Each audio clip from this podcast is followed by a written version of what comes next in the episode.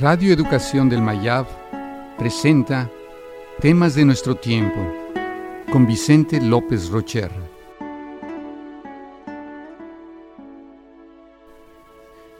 El conocimiento. ¿Qué es el conocimiento? Después de dos mil años de pensar en él, no nos hemos puesto de acuerdo.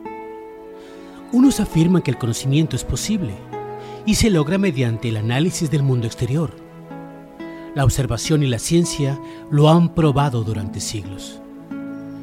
Pero otros piensan que el verdadero conocimiento viene de analizar la forma en que los humanos conocemos. Es decir, hay que poner énfasis no en el exterior, sino en el interior. Entre esos dos extremos, hay quienes defienden que el conocimiento es relativo. Cada quien cree conocer, de acuerdo a su experiencia, y no es posible ponernos de acuerdo. Los más extremos dicen que el conocimiento es imposible, que la cultura, los medios, las experiencias y las ideologías condicionan el conocimiento. Debido a que el fundamento del conocimiento es la realidad, nos dicen que la realidad es objetiva, independientemente de lo que pensemos sobre ella. Pero otros defienden que solo lo que vemos es real. No hay una realidad fuera de nosotros. Para unos, la experiencia es la única fuente del conocimiento, pero para otros, en el cerebro humano existen elementos anteriores a la experiencia que nos ayudan a entenderla.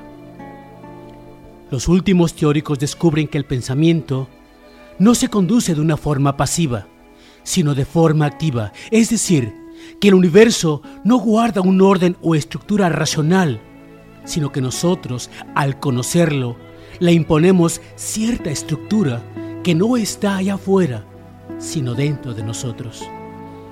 Para la física contemporánea, la realidad y el conocimiento se basan en una interacción profunda y difícil de distinguir entre lo que percibimos como experiencia y nuestra capacidad de dar sentido a lo que vemos. Nuestra sociedad se enfrenta al desplazamiento más importante de los antiguos paradigmas del conocimiento. Nuestro cerebro ha evolucionado y con él nuestra capacidad de percibir y conocer.